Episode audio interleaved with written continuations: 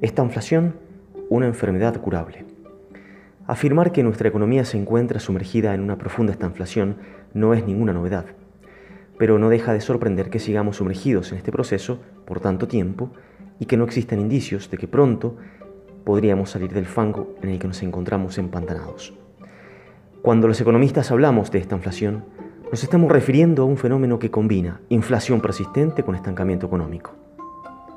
Al decir esto, huelga mencionar que otras variables asociadas también muestran deterioro, a saber, desempleo, pobreza, desigualdad, desinversión, etc.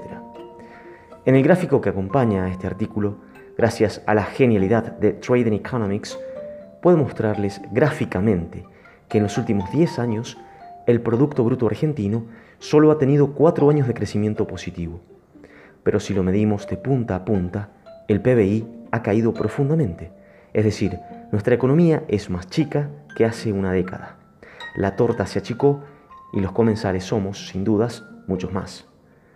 Paralelamente, vemos que el índice de inflación anual es de dos dígitos durante todo el periodo, pero lo preocupante es que ha tenido picos enormes de crecimiento llegando a más del 50% de variación interanual.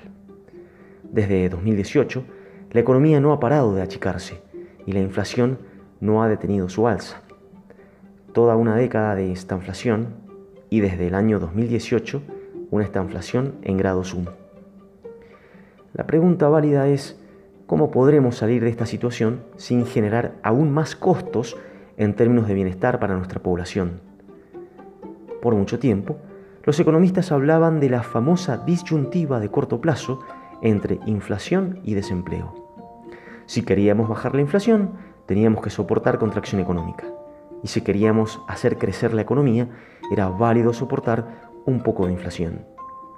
Afortunadamente esta disyuntiva no es una ley inmutable y la ciencia económica pudo elaborar puntos medios gracias a teorías como la de las expectativas racionales. En otras palabras, se podría aplicar un plan de estabilización que converja a niveles de inflación mucho más bajos y con crecimiento positivo de la actividad económica, ambos objetivos al mismo tiempo. Pero para, poder lograrlo, se requiere un plan creíble y sustentable en el tiempo. Se requiere un buen diagnóstico inicial, establecer metas razonables y alcanzables y disciplina por un buen plazo. Para ello es preciso concertar políticas que se instrumenten más allá de un solo mandato presidencial. Es imperioso poner manos a la obra, ¿por qué seguir esperando un milagro? Esto es a grandes rasgos lo que planteaba en un artículo publicado recientemente en el portal Infobae. Muchos me criticaron el hecho de no haber hecho referencia explícita a los pobres o al problema de la pobreza. Créanme, al hablar de inflación y de falta de confianza de la moneda, de la ausencia de inversiones de largo plazo, de la falta de un buen clima de negocios, no pienso específicamente en los ricos o en los sectores más pudientes de la sociedad. De alguna manera, ellos ya tienen sus problemas resueltos de antemano.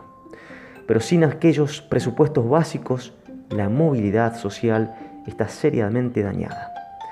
La pregunta que sigue latente es, ¿contaremos con la voluntad patriótica de concertar políticas estratégicas y de largo plazo?